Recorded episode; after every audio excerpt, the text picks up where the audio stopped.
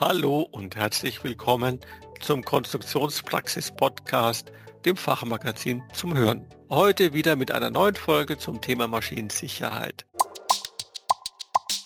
Hallo und herzlich willkommen zu einer neuen Folge des Podcast Maschinensicherheit des Fachmagazins Konstruktionspraxis. Heute geht es um die CE-Organisation und typische Probleme, die dabei auftreten können. Dazu begrüße ich Johannes Frick, Geschäftsführer der IBF Solutions AG mit Sitz in Zürich. Hallo, Herr Frick. Hallo, Herr Fallmuth. Schön, Sie wiederzuhören. Wir hatten ja schon vor kurzem einen Podcast zum Thema Risikobeurteilung miteinander gemacht und die fünf häufigsten Fehler, die Sie dabei in der Praxis sehen. Dabei haben wir auch schon festgestellt, wie praktisch es ist, einen CE-Koordinator in seiner Organisation zu haben. Ich denke mal, damit alleine ist es aber nicht getan. Ich könnte mir vorstellen, da gibt es sicherlich einige andere Dinge, die wichtig sind, um aus Sicht der Maschinenrichtlinie die Dinge richtig laufen zu lassen. Ja, durchaus. Der CE-Koordinator oder CE-Beauftragte oder Product Compliance Manager oder wie immer man diese Funktion nennen möchte, ähm, ist ein Mittel der Wahl von vielen Unternehmen, das aber auch nicht gesetzlich vorgeschrieben ist. Also es gibt keine Passage in der Maschinenrichtlinie, die sagen würde, es braucht genau diese Person. Ähm, wir haben durchaus auch Kunden, die sich in ihren CE-Prozessen ohne einen explizit Zuständigen hervorragend organisiert haben. Nichtsdestotrotz hat sich die, die Schaffung einer solchen Stelle in der Industrie mehr oder weniger durchgesetzt und kann auch, wenn es mit den anderen Aspekten der Organisation gut zusammenhängt, äh, ein, ein probates Mittel sein, entsprechend die Anforderungen der Maschinenrichtlinie und anderer gesetzlicher und oder normativer äh, Vorgaben entsprechend umzusetzen. Welche typischen Probleme sehen Sie denn da in der Praxis? Das, das Hauptproblem eines solchen Zuständigen ist, dass sobald es eine explizite Funktion gibt, wir häufig beobachten können, dass dann plötzlich alle Aufgaben an diese Person delegiert werden. Im Sinne von, da hat das irgendwie auch nur am entferntesten mit CE zu tun, also weg damit von meinem Schreibtisch und hin zum Schreibtisch von dem, der sich dazu zu kümmern hat. Jetzt hatten wir im letzten Podcast ein bisschen darüber gesprochen, wie wichtig es ist, beispielsweise mit der Risikobeurteilung frühzeitig zu starten. Und das ist dann etwas, was E-Koordinatoren nur in sehr, sehr kleinen Unternehmen tatsächlich leisten können, beziehungsweise optimalerweise sollte jede Konstrukteurin und jeder Konstrukteur parallel zum Konstruktionsprozess die Sicherheit entsprechend betrachten, einschätzen und auch dokumentieren. Und am Ende des Tages ist dann die Risikobeurteilung ein Beiprodukt dieser Überlegungen während der Konstruktion. Und eine zuständige Person CE-Koordinator oder ähnliches, kann dabei unterstützen bei fachlichen Fragen, kann Wissensvermittlung anregen, kann entsprechend dafür sorgen, dass Mittel im Unternehmen wie Normen oder ähnliches vorhanden sind, dass ein CE-Koordinator selbst sämtliche Risikobeurteilungen für sämtliche unterschiedlichen Produkte durchführt und operativ macht, äh, wird in den meisten Fällen nicht funktionieren. Allein wenn ich mir vorstelle, mein Chef kommt zu mir und sagt, Herr Müller, Meier, Frau Schulz, Schmidt, machen Sie mal. Und dann stehe ich da und habe einen Riesenberg, den ich einfach nicht bewältigen kann. Welche Rolle spielt denn da auch das Management in dem Zusammenhang? Das, das Management, oder ich, ich möchte anders anfangen. Irgendjemand kam mir mal auf die Idee, eine solche Stelle zu gestalten, um damit bestimmte Schwierigkeiten, die es in der Organisation gibt oder vielleicht gewisse Ineffizienzen, die es in der Organisation gibt, entsprechend abzubauen. Wenn dann diese Stelle plötzlich da ist, ist damit ja nicht, sind nicht alle Probleme plötzlich vom Tisch. Sprich, das Thema, man möchte einen bestimmten Sachverhalt angehen, wie beispielsweise Kosten für Equipment von Sicherheitstechnik, auch dahingehend zu hinterfragen, ob das tatsächlich notwendig ist, äh, gerade in Zeiten von, von Corona und schwierigen Auftragssituationen durchaus vielleicht den Ansatz, wo man sagen möchte, man möchte sich das mal genauer anschauen. Man möchte nicht auf Sicherheit verzichten, aber man möchte schlichtweg überprüfen, sind die Mittel richtig investiert? Und wenn dann jemanden auf eine Position gesetzt wird, der da aber dann allein gelassen wird, beispielsweise weil jemand in einer Managementfunktion sagt, endlich habe ich das Thema vom Tisch und jetzt kann sich diese Person darum kümmern und diese Person dann aber im Regen stehen gelassen wird, dann hat die einen, einen sehr, sehr schwierigen Stand. Mhm.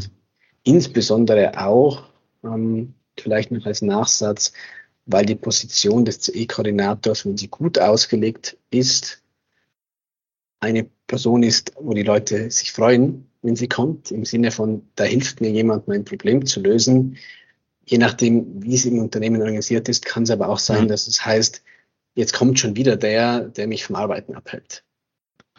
Das heißt ja dann ähm, von Seiten des Managements, höre ich da raus, mir fällt jetzt nur der neudeutsche Begriff Commitment ein. Das heißt, das Management müsste sich auch quasi hinter diese Person dauerhaft stellen, denke ich.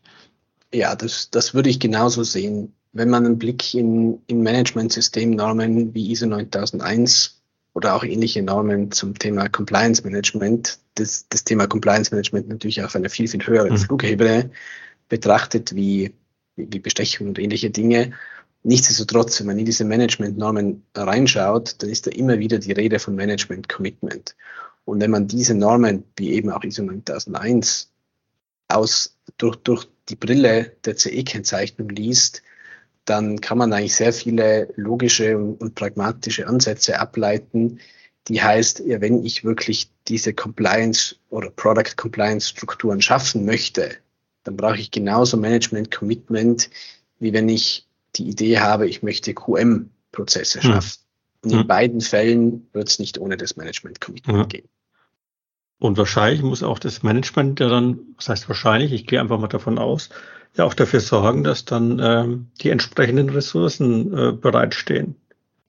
Genau, das hatten wir auch im letzten Podcast bereits kurz angesprochen, dass Artikel 5 der Maschinenrichtlinie erfordert, dass der Hersteller über die notwendigen Mittel verfügt, um entsprechend die Anforderungen der Maschinenrichtlinie erfüllen zu können. Und diese Mittel sind insbesondere die Qualifikation der Mitarbeiter, aber auch beispielsweise der Zugriff auf Normen oder auch vielleicht der Zugriff auf Tools, wie dieser Hinweis sei an dieser Stelle erlaubt, äh, auf unsere Software Safe Expert, die entsprechend in diesem Prozess unterstützen und die, die, wo die Software dabei unterstützt, einerseits effizienter vorzugehen und andererseits Fehler zu vermeiden. Und diese Dinge schlicht für die muss das Management auch sorgen, dass die im Unternehmen vorhanden sind. Äh, das hieße dann äh, Zugriff eben, um nochmal auf den letzten Podcast zurückzugreifen, Zugriff auf Normen und, und alle Regelungen, die ich halt kennen muss im schnellen Zugriff. Aber ich denke mal auch Weiterbildung spielt eine Rolle.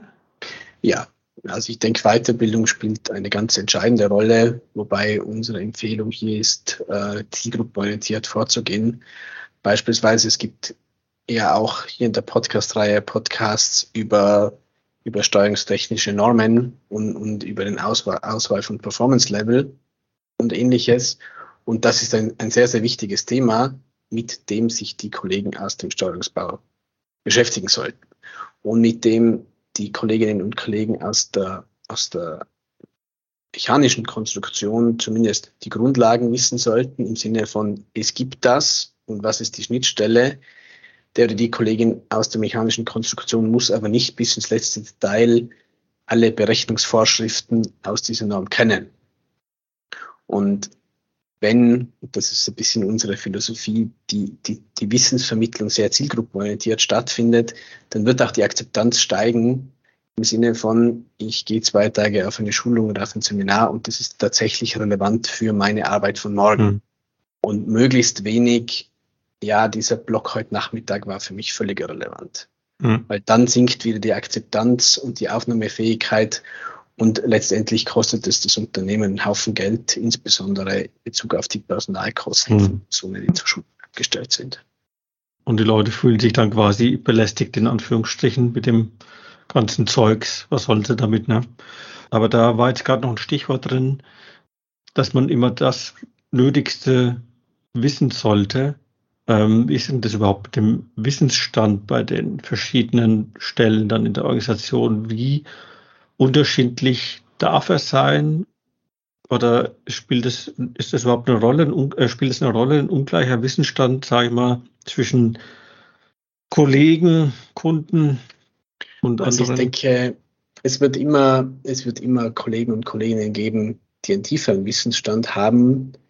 Ähm, aus meiner Sicht entscheidend für effiziente Abläufe ist, dass ein gewisses Grundverständnis da ist. Bisschen pathetisch ausgedrückt, dass man die gleiche Sprache spricht, eben in dem, in dem Beispiel von vorher zu bleiben, dass man der Steuerungsbauer sagt, ja, welchen Performance-Level soll die Sicherheitsfunktion denn haben? Äh, dann wäre es natürlich deutlich effizienter, wenn jeder Konstrukteur weiß, was damit gemeint ist.